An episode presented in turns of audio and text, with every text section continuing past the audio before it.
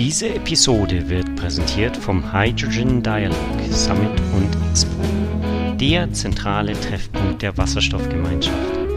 Besucht die Social Media Kanäle und bleibt so ganz einfach up to date oder informiert euch auf der Webseite unter www.hydrogendialogue.com.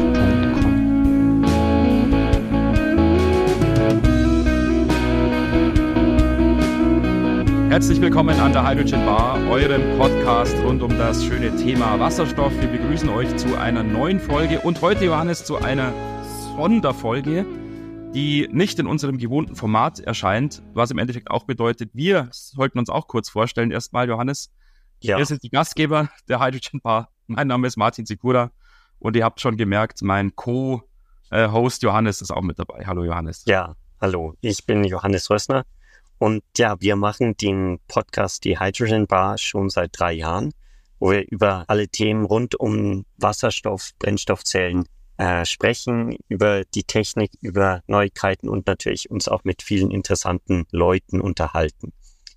Heute, und so auch heute, genau. genau. Das ist dem gemein, dass wir heute auch sehr interessante Leute hier bei uns zu Gast haben. Ähm, allerdings ist das Format etwas anders. Nichtsdestotrotz wird das Gespräch bestimmt wie auch wie, wie jedes Mal äh, super interessant werden. Genau, wir haben heute uns zum Thema gesetzt, die Anwendung von Wasserstoff in der Kommune, in der kommunalen Anwendung und haben uns in diesem Zusammenhang zwei sehr kompetente Gesprächspartner eingeladen. Vielen Dank auch an die Nürnberg Messe, in diesem Fall auch, die uns die Gesprächspartner organisiert hat. Und ich begrüße an dieser Stelle jetzt ganz, ganz herzlich im Hydrogen Bar Podcast Marco Krasser und Roland Warner. Hallo. Marco und Roland, schönen guten Morgen, müssen wir sagen. Wir nehmen das hier zu relativ früher Stunde auf. Wir freuen uns sehr, dass ihr die Zeit gefunden habt, hier im Podcast mitzumachen. Guten Morgen und gerne. Ja, guten Morgen. Und wir in der Energieversorgung sind immer so früh auf. Sehr gut. Ja, so soll es sein.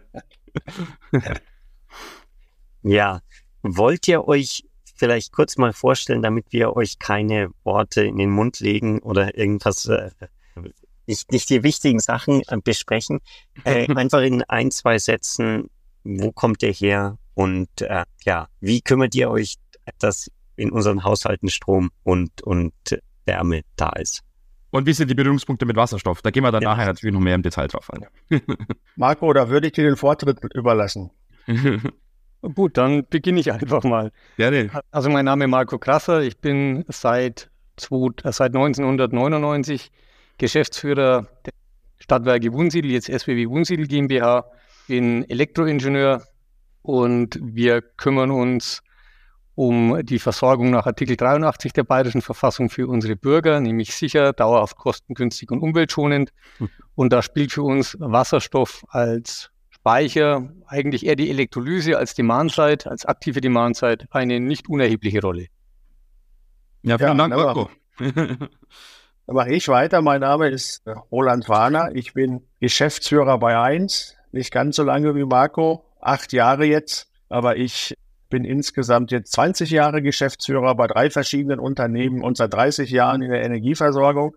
Und ich finde, dass wir da zu kurz springen, wenn wir Energieversorgung sagen. Wir sind Infrastrukturdienstleister. Ja, wir liefern das wichtigste Lebensmittel, Trinkwasser wird oft vergessen. Dann liefern wir Wärme, Energie über Strom und machen auch Abwasser in Chemnitz. Also das ganze Thema um Infrastruktur, da kümmern wir uns drum. Und warum ist das Thema Wasserstoff für uns interessant? Weil das Wasserstoff zwei mindestens zwei Sichtweisen, Komponenten hat. Die eine Seite natürlich Infrastruktur. Wo kommen die Wasserstoffleitungen her? Wie, wie schaffen wir das? Und das andere ist natürlich, ist ein Gas, ist ein Wärmeinhalt.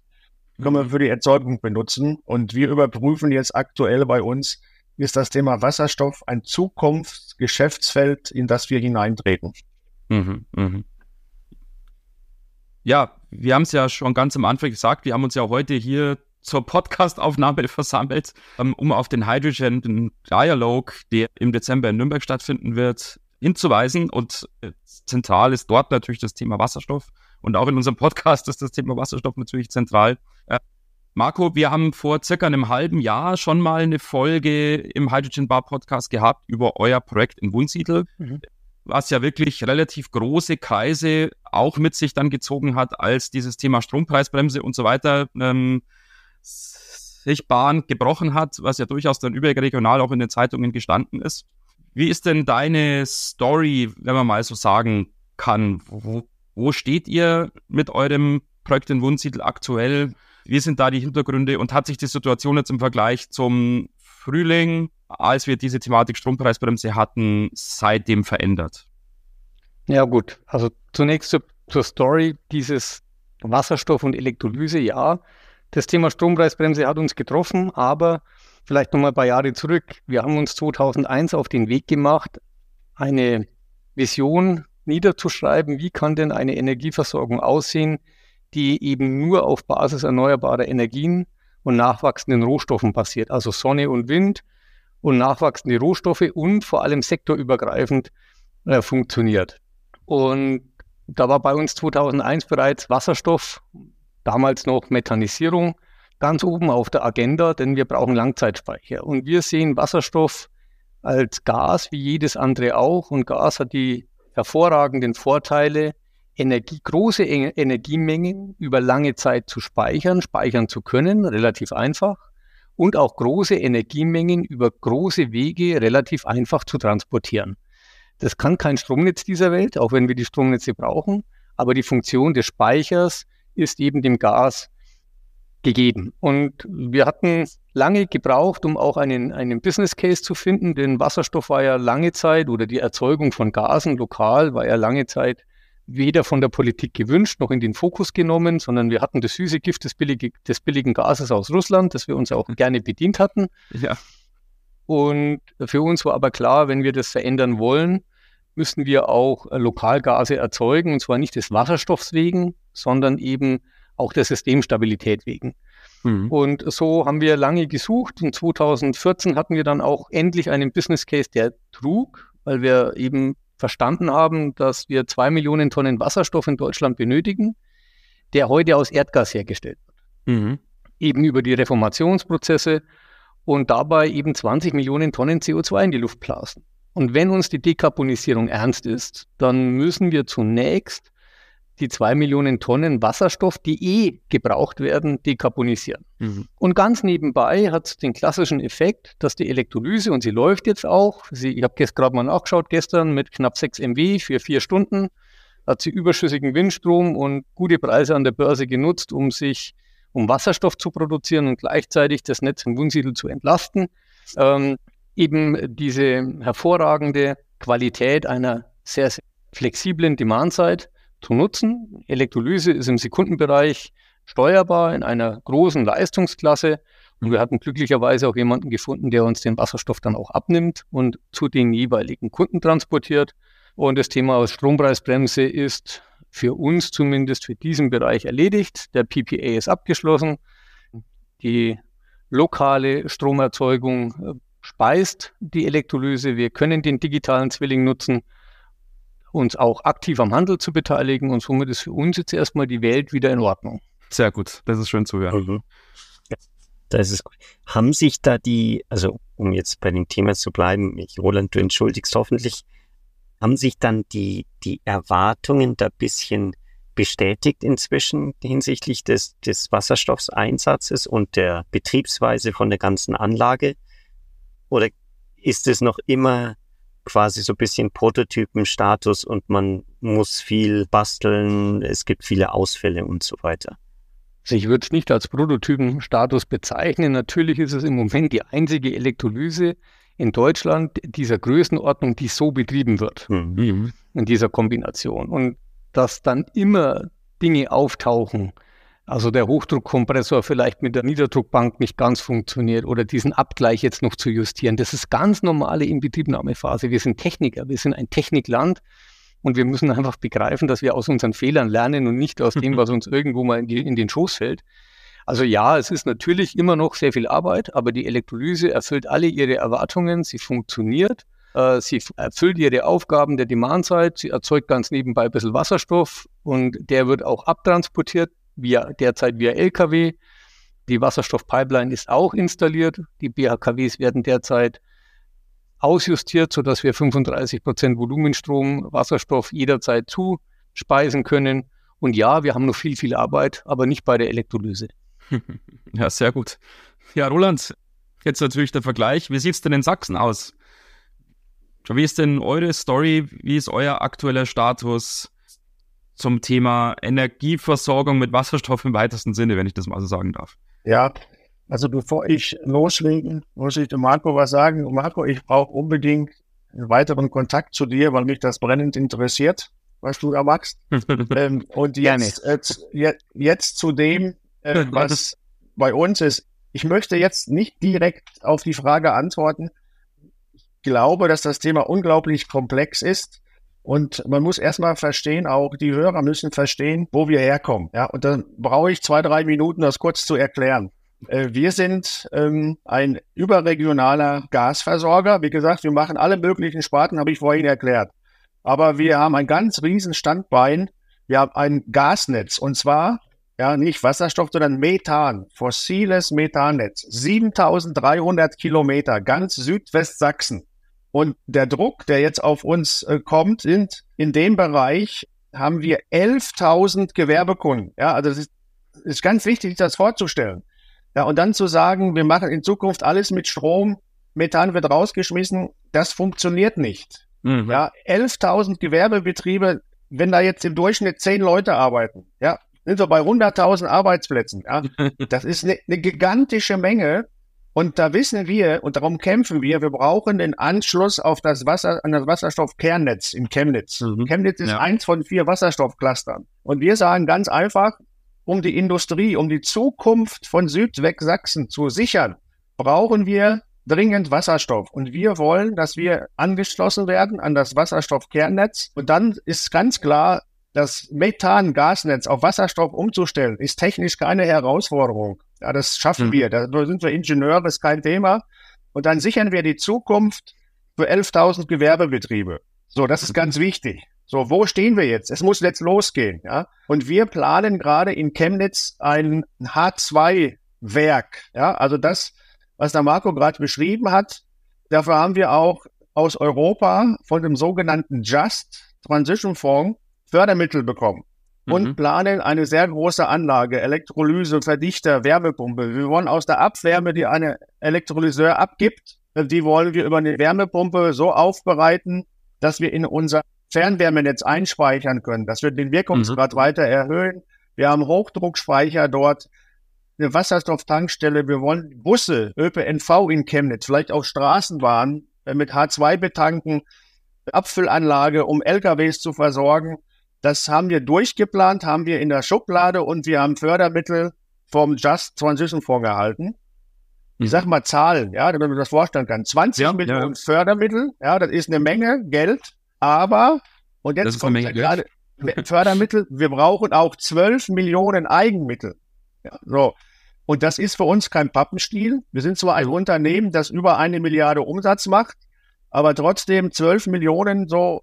Jetzt ist die Frage, wie, wie refinanzieren sich die 12 Millionen? Und da kämpfen wir um den Business Case. Was machen wir mit dem Wasserstoff? Wie viel fällt an? Können wir den verkaufen? Wer kauft den? Ja. Und deshalb interessiert mich das, was der Marco da macht, brennend mhm. um das abzuschließen. Und, und da stehen wir. Wir sind kurz davor, eine wirklich große Pilotanlage hier hinzubekommen in Chemnitz, um den Grundstein zu legen. Wir wollen ein kleines Wasserstoff oder eine Leitung schon mal legen bei uns. Und wir sind so zentral von der Lage her in Chemnitz, dass wir dort ein Gewerbegebiet anschließen wollen, komplett mit dieser Wasserstoffleitung. Und mhm. wir sind mitten im, im Bereich, wo die Fraunhofer angesiedelt sind, wo die Universität Chemnitz angesiedelt ist und ganz viel Gewerbe. Also wir sollen richtig ähm, im Kernbereich für den Wasserstoffhochlauf in Chemnitz werden. Da stehen wir. Hm. Das hört sich nach großen Plänen an und hört sich auch nach großen Schritten an, die gemacht werden müssen. Was sind denn da jetzt wirklich die, die Herausforderungen? Ein Punkt hast du schon gesagt, das ist das Geld. Das muss natürlich irgendwo herkommen, weil wir im Prinzip die, die Infrastruktur irgendwie ummodeln müssen und erweitern müssen. Gibt es noch, noch andere Herausforderungen, wo du sagen würdest, das ist wirklich das muss wirklich gelöst werden. Also, also ich bin ja Ingenieur, ja, und mhm. technisch gesehen ist es nicht, ist das kein Problem. Mhm. Das, das, das lässt sich lösen. Auch das Thema Wärmepumpen will ja nicht absch abschweifen. Das ist technisch alles machbar. Hm. Für mich, was sehr bedrückend war, war die Energiekrise. Ich habe mit vielen Menschen geredet, die uns in die Augen geguckt, teilweise wirklich Furcht hatten, wir können die Gasrechnung nicht mehr bezahlen, wir können die Wärmerechnung nicht mehr bezahlen. Ja.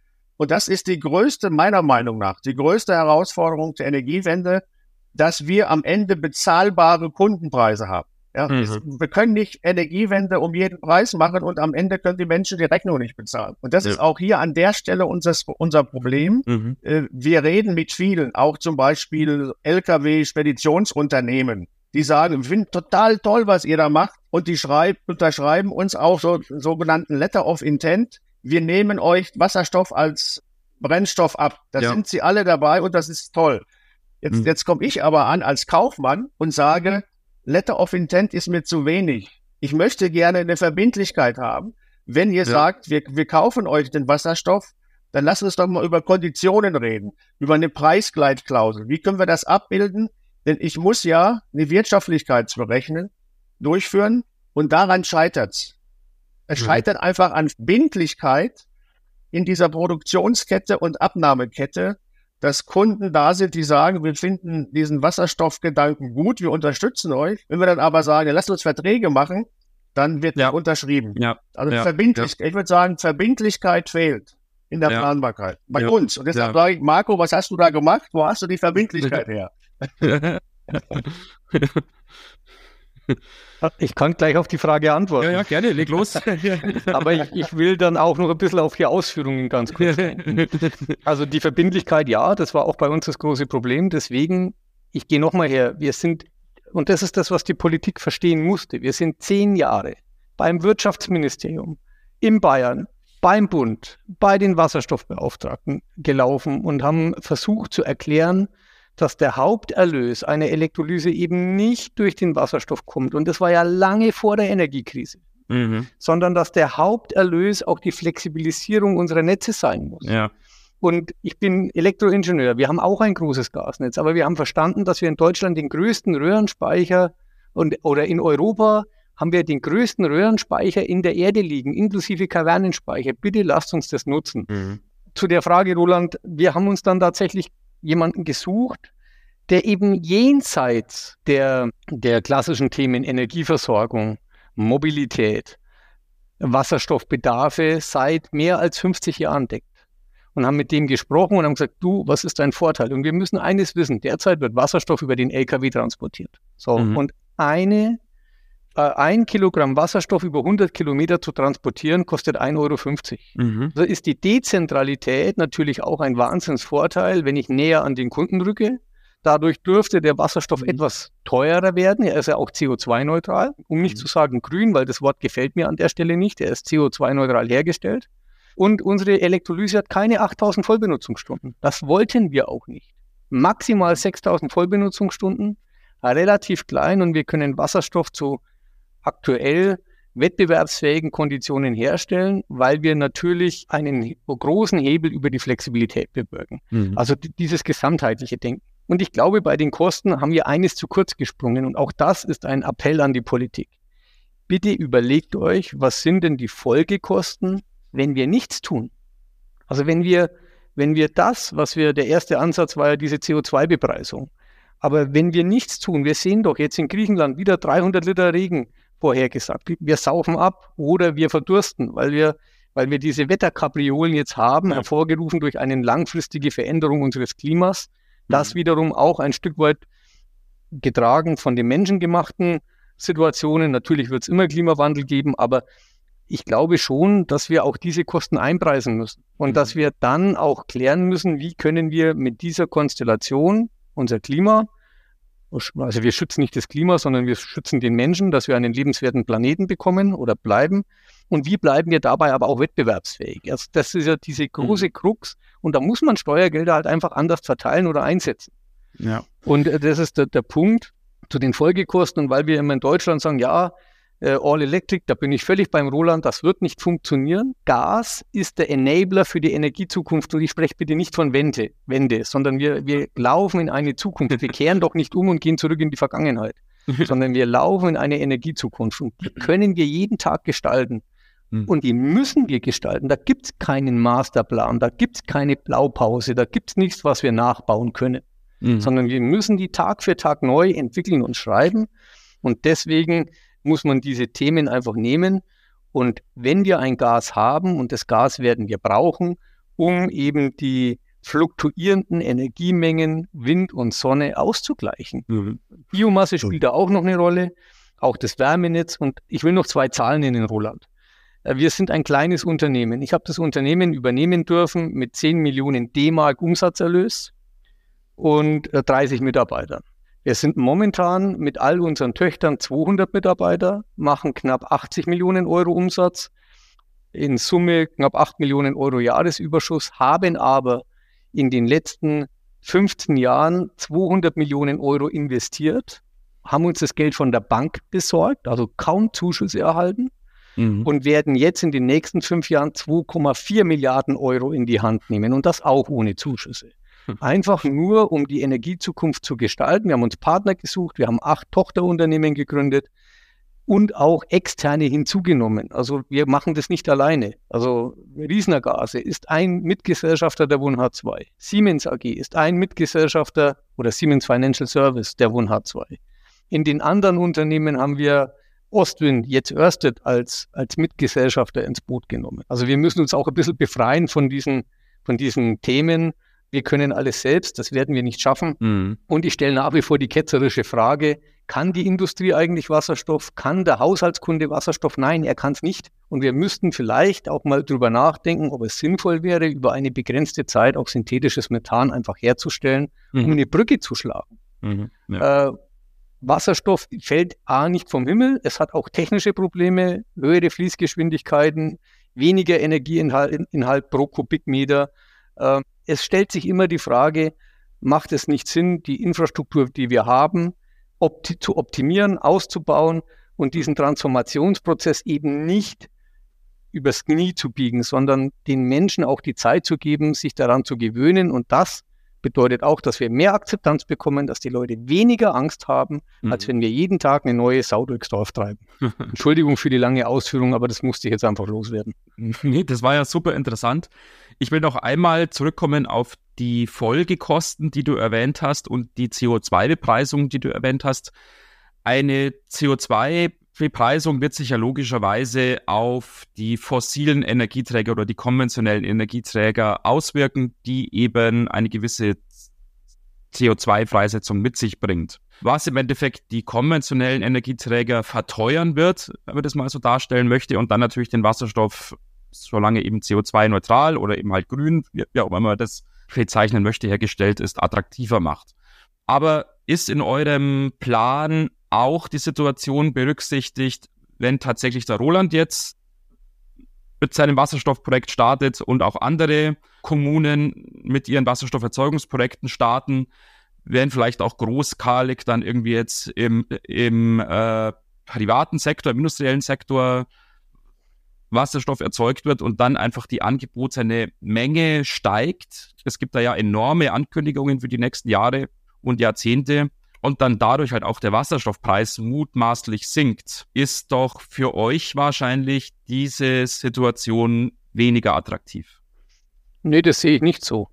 Erstens sind wir ja auch entwicklungsfähig und man muss dann halt die Skaleneffekte auch nutzen, aber ich gehe davon aus, dass gleichermaßen, und das ist ja alles beschlossen, kalkulierbare Erzeugung aus, aus dem Stromnetz nehmen. Also auch die, die, Fluktu, die Fluktuation der Energieerzeugung wird sich immer stärker auf gewisse Punkte pro, äh, projizieren. Also Sonne scheint halt Mittag am meisten und im Sommer am meisten und Wind äh, weht äh, auch in der Regel dann in ganz Deutschland stärker. Natürlich haben wir regionale Unterschiede und deswegen, wir fokussieren uns ja nicht auf den Wasserstoff als Gas, sondern mhm. ich glaube, dass wir der Nebenerlös der Flexibilisierung halt deutlich höher werden wird, mit dem wir ja den Wasserstoffpreis auch jetzt schon subventionieren. Zwar indirekt, aber er wird subventioniert.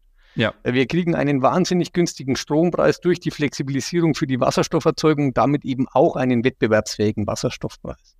Und das ist die Kunst. Also nicht auf mhm. das Thema nur Wasserstoff. Und wir, wenn ich nur Wasserstoff produzieren will, dann brauche ich keine PEM-Elektrolyse. Mhm. Dann baue ich mir eine alkalische hin, die läuft 8760 Stunden. Da geht es nur um das Thema Wasserstoff. Dann muss ich mir irgendeinen Strompreis suchen, der halt funktioniert. Und äh, ja, das, das, das wäre nicht möglich. Also unsere Elektrolyse würde heute nicht funktionieren, würden wir Strom am Markt kaufen, würden wir keine Flexibilisierung vornehmen, würden wir nicht aktiv in das Demand-Side-Management eingreifen, dann könnte der Dr. Riesner den Wasserstoff nicht verkaufen. Ganz einfach. Und das Thema CO2-Bepreisung, das wird kommen, das wird auch kommen müssen, wird natürlich die Fossilen verteuern, aber ich bin da beim Roland. Wir müssen aufpassen, dass wir dadurch die Gesellschaft nicht spalten, dass wir dadurch nicht unser Land deindustrialisieren. Also wir müssen da gut mit Bedacht vorgehen und wir müssen andere Mechanismen finden, Anreize zu schaffen, dass eben die Industrie auch investi investiert und zwar in die Richtung, die dann ihren Energiepreis wieder senkt. Und da sind wir wieder bei der Flexibilisierung.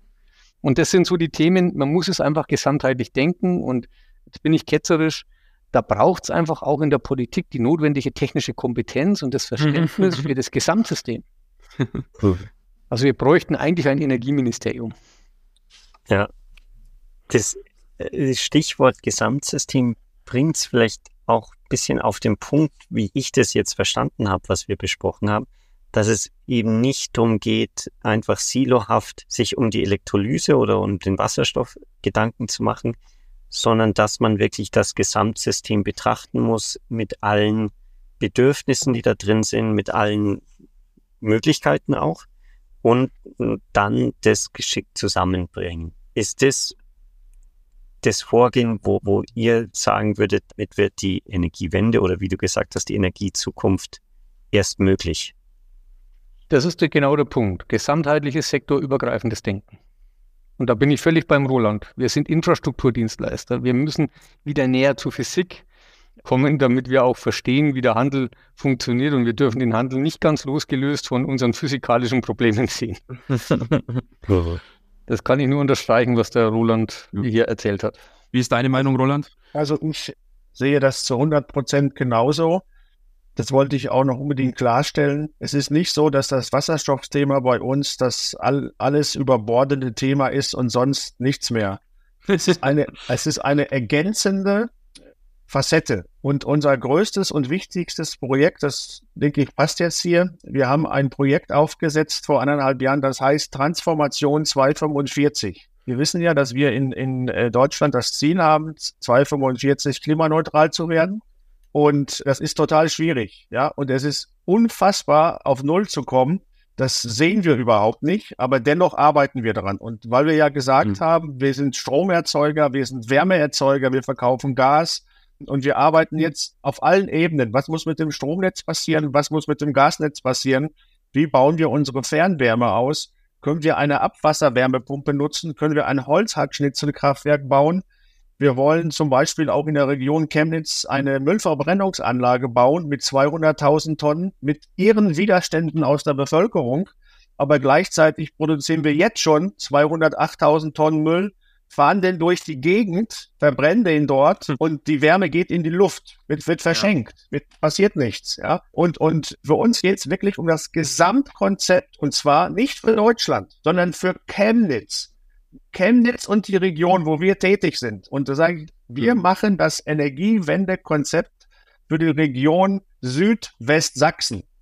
Und da ist mhm. Wasserstoff eine Säule, eine wichtige Säule, Option, genau wie ich sagte, Holzhackschnitzen, Müll. Ja, und das muss insgesamt groß gedacht werden. Und das ist das größte Projekt, was wir jemals gemacht haben. Das ist unfassbar kompliziert. Da arbeiten wirklich ein Dutzend Ingenieure von uns mit zusammen mit Fraunhofer, mit Beratern und das wollen wir in ungefähr zwei Jahren fertig haben und dann äh, wollen wir auch die Investition für die Zukunft stellen, ja, und dann sagen wir, wie viel davon geht in Wasserstoff, was geht in Wärmenetze, was geht in den Ausbau der Stromnetze rein.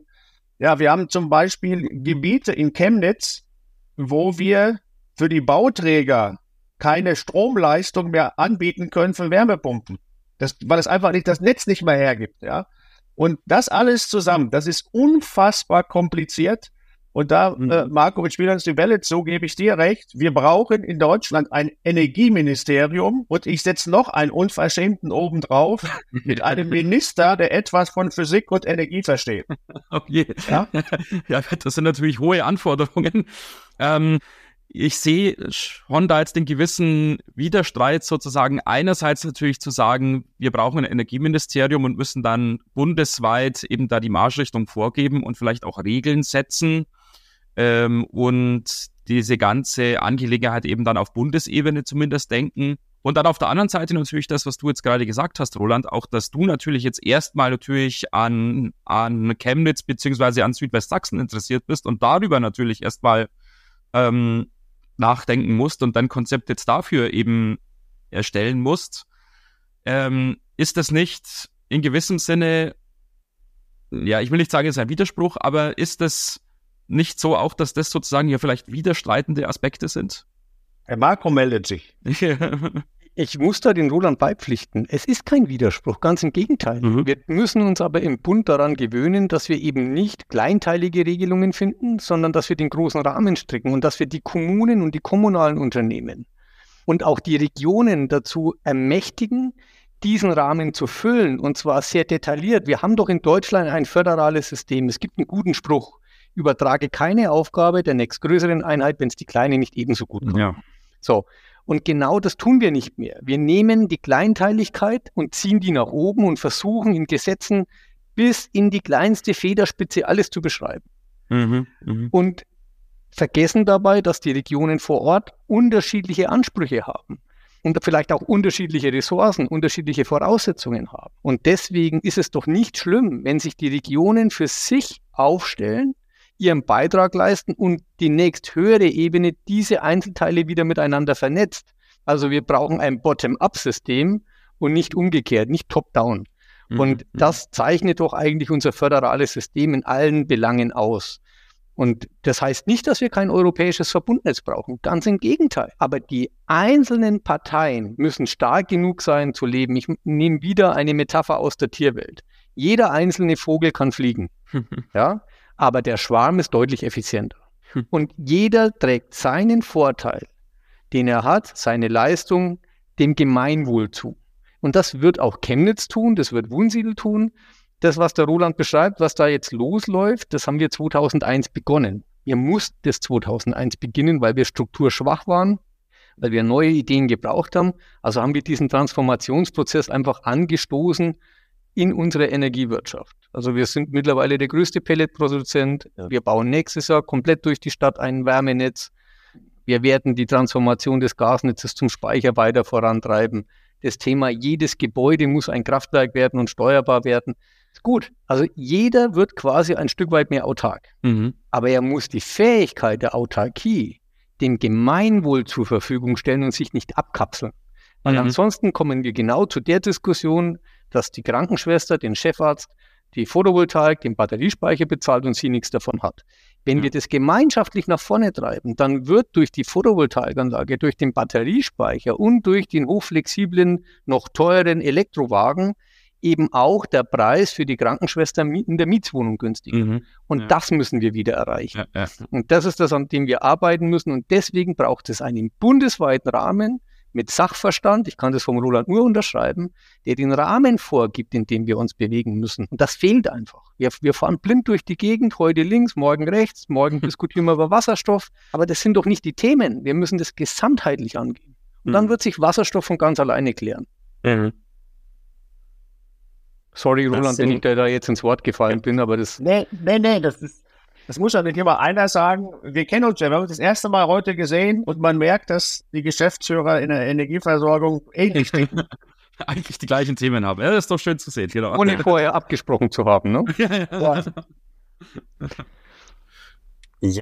das sind eigentlich schon schöne Schlussworte fast. Also sehr, sehr äh, inspirierend. Man hat das Gefühl, dass ihr wirklich auf dem Weg seid, da Lösungen zu finden und nicht nur quasi vor dem Problem steht und sagt, es ist ein Riesenproblem, äh, wie, wie kriegen wir das jetzt gebacken, sondern da habt ihr wirklich ein, seid ihr schon mitten auf dem Weg.